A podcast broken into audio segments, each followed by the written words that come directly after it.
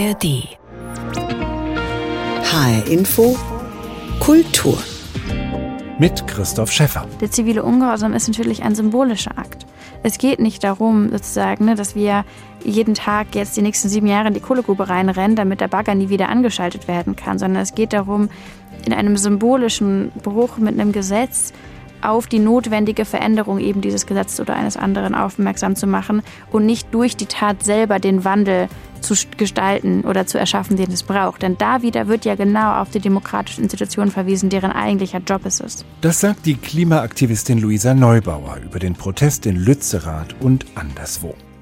Wo Menschen mit zivilem Ungehorsam Straßen blockieren und Wälder besetzen, um für den Klimaschutz oder andere politische Ziele zu kämpfen, da wird oft auch gebaut. Es entstehen Hütten und Baumhäuser, Zeltdörfer und Barrikaden. Solche Protestarchitektur zeigt jetzt das Deutsche Architekturmuseum in Frankfurt. Raumgreifend und fantasievoll, improvisiert und utopisch. Barrikaden, Camps, Sekundenkleber. Das ist der Untertitel der neuen Ausstellung im Deutschen Architekturmuseum in Frankfurt über Protestarchitektur. Eine Reise durch mehr als zwei Jahrhunderte und mehr als ein Dutzend Protestereignisse weltweit, bei denen die Protestierenden ihre ganz eigenen Architekturen geschaffen haben. Jan Tussing nimmt uns mit. Lützerath, Gorleben oder Startbahn West, der Maidan in Kiew, der Tahrirplatz in Kairo oder Puerta del Sol in Madrid. Alle diese Orte sind durch ihre Proteste berühmt geworden. Und an all diesen Orten standen Gebäude oder Strukturen, die Aktivisten geholfen haben, ihre Forderungen durchzusetzen. Sagt Oliver Elser vom Deutschen Architekturmuseum, kurz DAM. Ja, was uns sehr fasziniert ist, dass diese Architektur ja nicht nur als totes Material zu betrachten ist, sondern uns interessiert sehr, wie haben denn die Leute da, da drin gelebt? Wie wurde das denn eigentlich benutzt? Oliver Elser und sein Team vom Deutschen Architekturmuseum nehmen diese Protestarchitektur genauer unter die Lupe. Denn sie erzählt eine wichtige Geschichte. Da sieht man, dass gerade Protestcamps, die sich so um 1968, 70 bilden, dass die immer auch fast utopische Siedlungen sind. Also das sind richtig gesellschaftliche Gegenentwürfe. Man ist nicht nur gegen etwas, sondern man schafft es auch im Hier und Jetzt eine andere Form der gesellschaftlichen Organisation. Architektur spielt für das Erreichen der Protestziele eine wesentliche Rolle. Der Maidan in Kiew wurde 2013 zum Beispiel während der zehnwöchigen brutalen Auseinandersetzung immer mehr zur Festung ausgebaut. In Madrid haben Aktivisten 2011 den zentralen Platz Puerta del Sol mitten im Stadtzentrum mit Plastikplanen überdacht. Und im Hambacher Forst wurden ab 2012 Baumhäuser in den Wald gebaut, die mit ausgeklügelten Brücken verbunden wurden. Eine davon ist in der Ausstellung zu sehen. Konstruiert hat sie ein Aktivist, der sich Frodo nennt und zur Eröffnung ins Frankfurter Architekturmuseum gekommen ist. Das gesamte Kollektiv, wir haben äh, hunderte Baumhäuser und hunderte Brücken gebaut. Frodos helle Augen strahlen. Mit seinen rothaarigen Dreadlocks steht er barfuß und in Zimmermannhose vor dem Nachbau seiner Holzbrücke. Das Besondere, seine Brücke hat drei Enden, nicht nur zwei, und erlaubt damit den Aktivisten in 20 Meter Höhe die Richtung zu wechseln. Also für die erste Brücke, die wir damals gebaut haben, die habe ich alleine gebaut und das dauerte drei Wochen plus nochmal eine Woche für die Planung. Irgendwann muss es ja quasi erfunden werden. Ne? Als, wir sind ja alle Autodidakten ohne Internet, also musst du ja erstmal selber denken. Inzwischen braucht Frodo nur noch einen Tag pro Brücke. Für Kurator Oliver Elser ist sie ein kleines Meisterwerk und Symbol für die Erfindungskraft von Aktivisten. Als wir zum ersten Mal von dieser Brücke gehört haben, haben wir uns über die Fotos und die Zeichnungen gebeugt und mehrere Menschen mit Architekturhintergrund haben gesagt, wie, das hält doch überhaupt nicht, das kann doch gar nicht sein, das hängt doch in der Mitte durch. Jetzt hängt sie da, die Brücke, im Ausstellungsraum, vier mal vier mal vier Meter, ist gewaltig und zeigt für uns welche Energie da drin steckt, aber auch welche Freude am Machen. Auf über 1000 Quadratmetern präsentiert die Ausstellung im Damm unzählige Objekte, die die Kreativität von Aktivisten ausstellen. Zu sehen sind Dutzende Fotos und Zeichnungen von Protesten aus aller Welt und allen Epochen. Von den Pariser Barrikadenkämpfen im 19. Jahrhundert bis zur Umbrella-Protestbewegung in Hongkong vor drei Jahren. Aber auch etliche Miniaturmodelle von Hütten und Zelten, die so liebevoll und detailgenau nachgebaut wurden, dass sogar Aktivist Frodo aus dem Hambacher Forst emotional wird. In einer Genauigkeit, die, also uns drei, die wir das damals gebaut hatten, alle, wir, wir standen heulend davor. Das war der Wahnsinn. Also jeder Knoten hat die gleiche Anzahl Windungen, jedes Brett ist identisch. Also der Wahnsinn. Dem Kuratorenteam um Oliver Elser ist ein großer Wurf gelungen. Visuell ansprechend und sehr unterhaltsam gelingt ihnen ein Blick hinter die Kulissen von Protestbewegungen. So authentisch, dass sich sogar die Protestierenden selbst begeistern können. Barrikaden, Camps, Sekundenkleber, Protestarchitektur im Deutschen Architekturmuseum in Frankfurt. Das Ausweichquartier des Museums im Frankfurter Ostend wurde eigens für die Ausstellung erweitert. Zu sehen ist die Schau bis zum 14. Januar. Danach wandert sie weiter ans Museum für angewandte Kunst in Wien, das an dem Projekt ebenfalls beteiligt ist. Die Leitung des Ganzen hatte Oliver Elser, Kurator am Damm. Wir haben ihn eben schon gehört im Beitrag von Jan Tussing. Für weitere Fragen habe ich Oliver Elser zum Interview getroffen und wollte zunächst noch mal ganz grundsätzlich wissen, was bitte hat Protest mit Architektur zu tun? Protest hat sehr viel mit Architektur zu tun. Na, nicht immer. Aber es gibt die Situation, dass Proteste sich festsetzen. Dass es also nicht nur die Demo ist, die vorüberzieht, buchstäblich, sondern Leute sich niederlassen, sich hinsetzen und dann sagen, ähm, bis hierher und nicht weiter, wir gehen nicht weiter, äh, wir gehen hier nicht weg, bis ihr nicht unsere Forderungen erfüllt. Und in diesem Moment, wo sich jemand auf die Straße setzt und sagt, so, hier bin ich, ähm, dann wird das Ganze zu einem räumlichen Phänomen. Und wenn es viele tun und die Leute sagen, wir wollen hier auch lange ausharren, weil es ist ein sehr großes Problem, ähm, dann stellen sich sofort Fragen, äh, wo ist das Klo, wo ist die Küche, wo schlafe ich? Und dann wird es zu einer architektonischen Frage. Wie das dann aussehen kann, das zeigen Sie in der Ausstellung an ganz vielen Beispielen aus fast zwei Jahrhunderten und bis ganz auch in unsere Nähe, zum Beispiel den Fechenheimer Wald, äh, in dem äh, die Rodung dieses Waldes durch Baumbesetzung und ähnliches verhindert werden sollte. Wenn wir uns diese Architekturen angucken, ähm, welchen Zweck haben Sie? Klar, Sie sollen das Gelände besetzen, aber haben Sie darüber hinaus auch eine Botschaft? Haben Sie möglicherweise sogar eine Art Vision davon, was man dem, was dort verhindert werden soll, entgegensetzen möchte? Ja, ich würde sagen, dass jedes Protestcamp ähm, nach einer gewissen Zeit eine Art von utopischem Potenzial entwickelt. Das berichten übereinstimmend alle, die je an so etwas aktiv teilgenommen haben. Sie sagen, da ist für einen Moment so eine ganz andere Form von Gemeinschaft, gesellschaftlichem Entwurf, gesellschaftliche Utopie entstanden. Und symbolisch wird die Architektur dann sehr schnell, weil hm, ich glaube, immer wenn verschiedene Leute zusammenkommen, es immer jemand gibt, der eine noch bessere Idee hat, äh, ein noch verrückteres Baumhaus zu etablieren. Und so entstehen solche Strukturen. Also wir haben hier eine Brücke aus dem Hambacher Wald, die ein pures, schönes, ingenieurshaftes Bauwerk ist. Und ähm, das wurde im Hambacher Wald, Waldbesetzung äh, gegen die Ausweitung eines Tagebaus, ähm, Braunkohle, CO2-Schleuder und so weiter, ähm, wurde das dann sehr schnell auch zu einem Signet. Und man könnte sich fragen, äh, wie würde das denn eigentlich aussehen, wenn wir alle irgendwie in den Bäumen leben und über Brücken gehen? Und ähm, da ist so eine ganz andere Architektur, äh, die da plötzlich möglich wird. Und ich würde da auch Verbindungen schlagen. Es gibt ein ähm, Beispiel, wo in Madrid ein Platz überspannt wurde mit Seilen und wo dann Planen drüber gelegt wurden. Und das hat sehr viel von dieser Heiterkeit äh, der Olympiabauten in München, die 1972 errichtet wurden. Also da steckt ganz viel so utopisches Potenzial, was man so in, in quasi ernsthafter, echter Architektur findet, findet man da wieder bei diesen Protesten. Und das ähm, unter Umständen, wo die Leute ja mit dem, was sie vor Ort finden, in der Regel irgendwie bauen müssen. Also vorgefundenes Material, sehr viel improvisiert. Äh, auch das äh, bildet Ihre Ausstellung auch in der Ausstellungsgestaltung ab. Da ist auch sozusagen viel aus vorgefundenem und alten recycelten Material wieder aufbereitet. Sind solche Elemente, wenn Sie sagen, das hat auch mit experimenteller Architektur zu tun oder erinnert an bestimmte Sachen, die mal Avantgarde waren in der Architektur, ist sozusagen Protestarchitektur ähm, auch für andere Bereiche der Architektur irgendwo stilprägend oder, oder beispielgebend? Ja, ich glaube, wir sind ähm, gut beraten, uns an diesem Pragmatismus der Protestarchitekturen ein Vorbild zu nehmen. Also wir selbst haben das bei der Ausstellungsgestaltung auch gemacht, dass wir gesagt haben, wir haben eigentlich, ja, so wie, wie, wie, wie ein Protestcamp eine große Menge an Transparenten hat und die irgendwie ähm, aufhängen muss, in die Öffentlichkeit bringen, haben wir eine große Anzahl von äh, Fotos und Postern und Texten in der Ausstellung und es gab da auch keinen Hängeplan. Also wir haben die auch eigentlich dem Ort angepasst. Und ich glaube, das ist eine Haltung, die wir in der Architektur, Stichwort sehr lange Planungszeiten, sehr, sehr ähm, ausgeklügelte Abstimmungsprozesse, wo wir davon lernen können, wie Dinge auch schneller und äh, effektiver und vielleicht auch weniger in die Ewigkeit gedacht aussehen. Also wir denken immer, Probleme werden gelöst, indem man irgendwie lange einen Plan macht, dann vielleicht einen Architekturwettbewerb auslobt und am Ende wird die Lösung in Beton gegossen.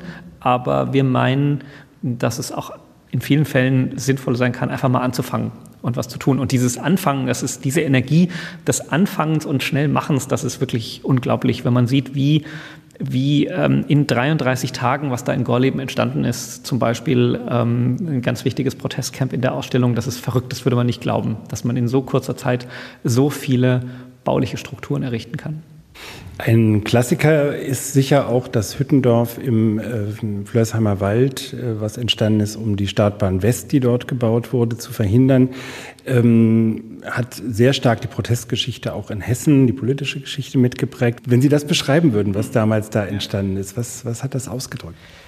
Das Hüttendorf gegen den Bau der Startbahn war quasi eher so etwas wie die Spitze des Eisbergs einer sehr breit in der Region Rhein-Main verankerten Protestbewegung, die ganz stark auch von den Umlandgemeinden, zum Teil auch von den Kirchengemeinden getragen wurde.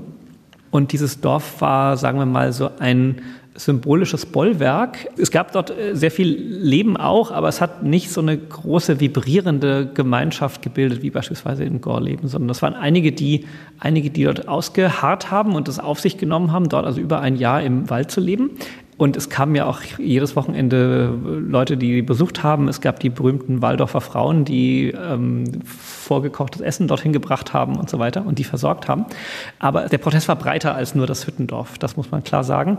Und es hat aber auch an Strukturen äh, sehr viel, sehr originelle Bauten hervorgebracht und man hat die ja damals auch alle dokumentiert. Also da sind Architekturstudierende aus Darmstadt hingefahren und haben dann jeweils diese Hütten und Baumhäuser gezeichnet und zwar genauso akribisch gezeichnet, wie man sonst als Architekturstudentin lernt, eine romanische Kirche irgendwie ähm, abzubilden. Und so genau haben die das aufgenommen. Das war das best dokumentierte Protestcamp überhaupt. Oliver Elser, Kurator der Ausstellung Protestarchitektur am Deutschen Architekturmuseum in Frankfurt. Wir sprechen gleich weiter, bleiben aber jetzt noch einen Moment beim Hüttendorf im Flörsheimer Wald, das aus Protest gegen den Bau der Startbahn West des Frankfurter Flughafens errichtet wurde.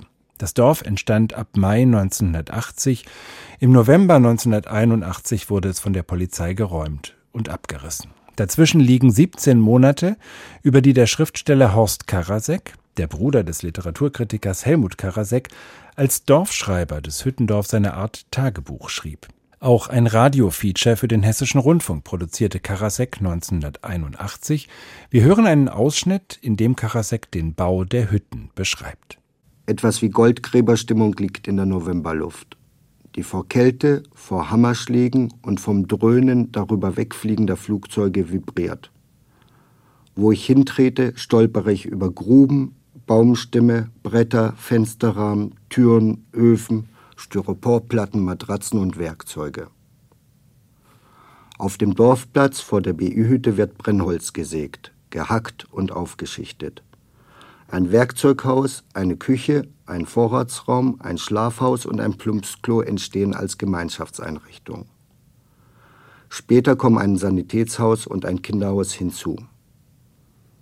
An einem der wärmeren Tage treffe ich die Dorfbewohner beim gemeinschaftlichen Mittagessen an Tischen vor der BI-Hütte. Was uns gefreut hat, ist dann die Tatsache, dass die angefangen haben, sich ein äh, Küchenhaus zu bauen und ein Vorratshaus, dass die also versuchten nun selber das Ganze hier zu organisieren. Ähm, sodass aus dem ursprünglichen äh, Kochen und dann rausfahren jetzt ähm, so eine Art Sammelstelle geworden ist. Wir sammeln im Pfarrhaus äh, Lebensmittel und wir kriegen auch Gelder, für die wir dann bestimmte Dinge kaufen. Und das wird dann rausgebracht ins Hüttendorf. Das Dorf im Flörsheimer Wald wird von der Bevölkerung der umliegenden Ortschaften, insbesondere aber von den Einwohnern Mörfelden-Walldorfs, mit Lebensmitteln und Material versorgt. Das Dorf im Flörsheimer Wald ist fest in der umliegenden Bevölkerung verankert die in Heerscharen Wochenende für Wochenende zu den Hütten pilgert. Aber ich muss sagen, es sind hier Dinge passiert, die mich also sehr beschämt haben. Äh, wir kriegen immer wieder, wenn Oft ist es so, dass wir also kaum noch was haben an Geld und dann kriegen wir immer wieder Spenden. Das ist also hochinteressant. Die Leute unterscheiden auch ganz genau. Ähm, die bringen Geld und sagen, das ist für die Hüttenkirche und das ist für die Verpflegung. Dieser Tage war ein älterer Herr bei mir. Der kam und brachte 30 Mark und sagte, das ist für die Hüttenkirche. Eine Stunde später erschien er nochmal. Dann hat er gesagt, ja, aber ich will nochmal 30 Mark für die Verpflegung bringen. Ich habe das ja ganz vergessen. Für die Hüttenkirche, deren Einzelteile beim Waldorfer Schreiner Pons angefertigt werden, sind 10.000 Mark notwendig. Die Kirche soll im Dorf errichtet und an einem Sonntag im Dezember eingeweiht werden. An den Wochentagen besuchen ganze Schulklassen die Hütten. Die erste Berührung mit diesem Dorf war durch einen Bekannten, der erzählt hat, was hier los ist, worum es geht. Dass hier Wald abgeholzt werden soll für einen Flughafen. Und da ich Lehrer bin, habe ich das meinen Schülern erzählt und habe sie gefragt, ob sie Interesse hätten, hierher zu kommen. Und da war die Begeisterung ziemlich groß. Wir konnten das ganz gut verbinden mit einem Wandertag. Dann sind wir hier rausgekommen, zunächst nach Waldorf und haben da eine Umfrage unter der Bevölkerung gemacht. Und wir haben dabei also erfahren, dass 76 Prozent der Bevölkerung, wir haben das nachher ausgerechnet, gegen diese Startbahn ist, sind nach dieser Befragung rausgegangen in den Wald und haben uns das Dorf angesehen. Und als erstes habe ich mal die Schüler in das sogenannte BI-Haus geführt und dort war es einfach gemütlich und standen Sofas drin und, und Sessel und auf dem, auf, dem, auf dem Bullerofen stand Glühwein und da haben wir auch von getrunken und das war alles so, man konnte das machen, ohne dass irgendeiner einer, einer sagte, hier nur bezahlt mal. Das hat schon so eine schöne Stimmung verschafft, so eine, so eine Einstimmung für das, was wir nachher gesehen haben. Dann sind wir also durch das Dorf gewandert und haben die verschiedenen Hütten gesehen und durften auch reinkommen. Die sind nämlich alle offen und keiner hat was dagegen, wenn man reinkommt. Westlich des BI-Hauses entstehen die Waldorfer, die Maintaler, die Neu-Isenburger, die Mainzer, die Darmstädter und die Frankfurter Hütte. Die Herausgeber der Schülerzeitschrift Icarus am Immanuel Kant Gymnasium in Rüsselsheim gehen als Erste unter die Erde. In die Bäume bauen die Mörfelder Jungsozialisten. Aus Darmstadt kommt ein achteinhalb Meter langer Zirkuswagen als sogenannter beweglicher Kampfwagen angerollt. Besorgt hat ihn der arbeitslose Diplom-Mathematiker Matthias und mit dem Thomas-Münzer-Spruch versehen: Die Herren machen es selber, dass ihnen der arme Mann Feind wird. Mein erstes Wochenende im Wald verbringe ich Mitte November. Volker, der Lehrer ist, begleitet mich. Die Nacht vom Samstag zum Sonntag schlafen wir in einem der beiden Pfadfinderzelte, in denen Matratzen, Wolldecken, Schlafsäcke, Mäntel, Pullover, Jacken, Hosen, Socken, Unterwäsche, kurz warme Sachen gelagert sind, mit denen die Bürger die Dauerbesetzer winterfest machen wollen. Am Sonntagmorgen werden wir durch einen Jägerchor geweckt, der uns im Dauerregen draußen auf dem Dorfplatz mit Waldhörnern aufspielt. Der ständige Regen und der knöcheltiefe Matsch treiben uns nach Frankfurt zurück, doch wir beschließen, wohl ausgerüstet wiederzukehren. Am 24. November, einen Montag, ziehen Volker und ich in das Dorf ein. Ich vertausche meine zentral geheizte Dachwohnung im Frankfurter Westend mit einer ofengeheizten Erdhütte, anderthalb Meter in den Waldboden eingegraben. So wurde der Schriftsteller Horst Karasek zum Dorfschreiber im Hüttendorf der Startbahngegner. Das war ein Ausschnitt aus dem HR-Radio-Feature Das Dorf im Flörsheimer Wald von 1981. Mehr als vier Jahrzehnte später sind jetzt Zeichnungen und Modelle dieses Hüttendorfs in der Ausstellung Protestarchitektur im Deutschen Architekturmuseum zu sehen. Das Kuratorenteam unter Leitung von Oliver Elser hat sich auch um eine Hütte aus dem Protestcamp von Lützerath bemüht, mit dem gegen den Braunkohleabbau demonstriert wurde. Leider konnte sie nicht vor dem Abriss gerettet werden. Doch es gibt andere Originalexponate, die die Ausstellungsmacher tatsächlich ins Museum holen konnten. Oliver Elser. Letztlich muss man sagen, hat uns da auch der Zufall ähm, in die Hände gespielt, weil es eben gerade nicht geklappt hat, aus Lützerath was zu übernehmen. Ähm, ist aber so, unser Interesse hat so die Runde gemacht und dann bekamen wir tatsächlich diese Brücke aus dem Wald angeboten, also aus dem Hambacher Wald. Da wurde sie sowieso abgebaut, muss man auch sagen. Also wir haben niemandem etwas weggenommen, was gerade noch gebraucht wird, wurde dort sowieso abgebaut und es gab die Möglichkeit mit äh, demjenigen, der sie dort konstruiert hat, der sie abgebaut hat, die wieder aufzubauen. Ähm, und das Verrückte an dieser Brücke ist auch, dass sie modular ist. Das heißt, man kann sie viel länger aufbauen. Also bei uns ist sie auch schon ziemlich groß in der Ausstellung. Man kann sie auch betreten, immer nur eine Person, möglichst ohne Schuhe. Oder nur ohne Schuhe natürlich. Ähm, aber man kann sie noch sehr viel größer aufbauen. Und ähm, tatsächlich ist es so, dass die, wir sehr dankbar sind, dass uns auch die Aktivistinnen aus dem Fechenheimer Wald dann letztlich äh, gestattet haben, dass wir diese Monopod-Spitze bei uns ausstellen können. Und ähm, so gibt es eigentlich zu jeder dieser Protestbewegungen auch, oder zu den meisten jedenfalls, manche haben wir mit Archivmaterial gearbeitet, aber in vielen Fällen haben wir tatsächlich gute Kontakte und haben auch ähm, authentische Augenzeuginnenberichte. Sie beginnen die Ausstellung im frühen 19. Jahrhundert bei den vielen Beispielen, die Sie zeigen, mit den äh, Barrikaden, äh, die damals errichtet wurden bei Straßenkämpfen. Es geht dann über Zelte, Hüttendörfer, all das, was wir besprochen haben. Aber Sie erwähnen auch die Klimakleber im Titel der Ausstellung.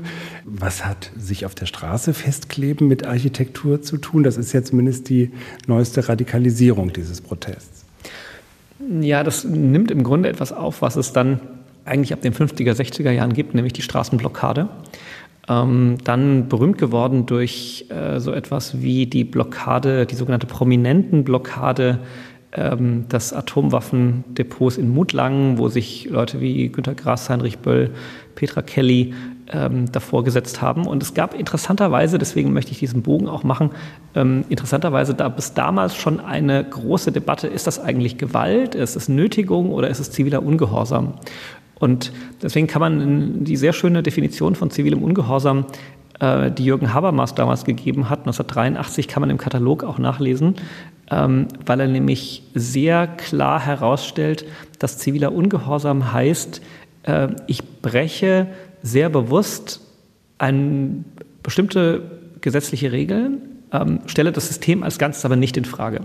Und ich glaube, es tut gut in dieser ganzen Klimakleberdebatte, sich das nochmal zu vergegenwärtigen, weil ähm, wer sich auf der Straße festklebt, der ist nicht vermummt, der lässt sich widerstandslos von der Polizei abführen, der nimmt ein hohes persönliches Risiko auf sich, der hat endlose Prozesskosten hinterher und steht quasi mit dem, mit dem Gesicht und dem Namen in aller Öffentlichkeit dazu ein, diesen Akt des zivilen Ungehorsams äh, zu vollführen. Und ich habe da, äh, hab da schon Respekt davor.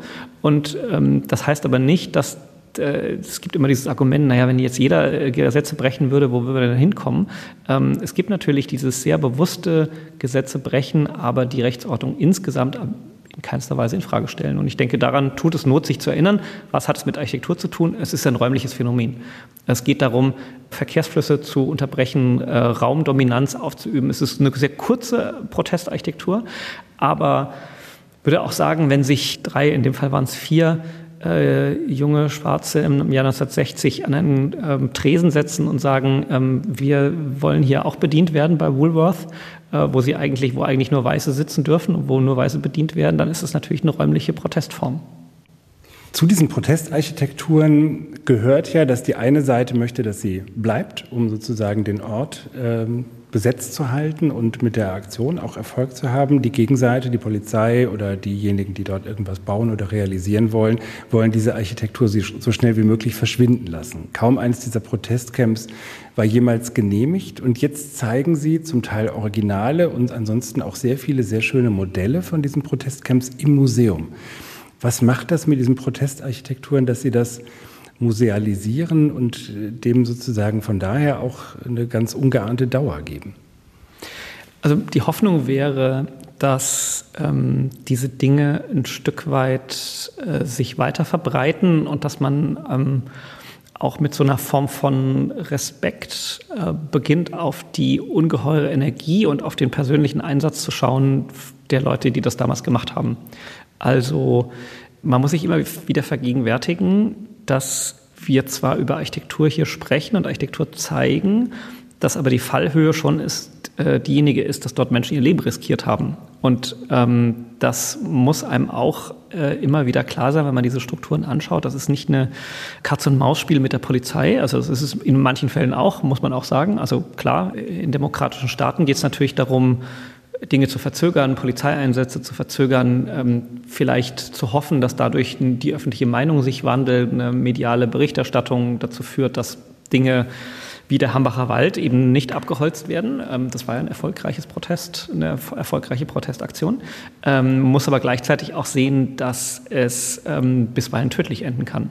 Und das ist ein Aspekt, den wir nicht äh, aus dem Thema raushalten wollen. Deswegen steht auch im Zentrum ähm, der Ausstellung eine Filminstallation von Oliver Hart, der ähm, Ausschnitte aus Dokumentarfilmen zusammengestellt hat, die die verschiedenen Aspekte ähm, sich versammeln, etwas bauen, aber dann auch konfrontiert werden mit der Staatsmacht ähm, in, sehr, in sehr beeindruckenden Bildern auch in diese Ausstellung bringt, weil es ein Aspekt ist, der hier bei diesem Thema nicht fehlen kann. Wir sind ein Architekturmuseum, wir haben diese Expertise der Architektur, aber wir wollen die ähm, bisweilen Härte und auch die politisch aufgeladenen Hintergründe dieser Proteste nicht ausklammern, sondern die finden hier genauso statt. Oliver Elser war das, der Kurator der sehr sehenswerten Ausstellung Protestarchitektur bis zum 14. Januar im Deutschen Architekturmuseum in Frankfurt. Die vielen Protestereignisse und Aktionsformen, die die Ausstellung zeigt, sind auch nachzulesen im Katalog dazu, der die Form eines reich bebilderten Lexikons hat, erschienen bei Parkbooks. Und das war HR Infokultur mit Christoph Schäffer. Den Podcast zur Sendung gibt es wie immer bei hrinforadio.de und in der ARD Audiothek.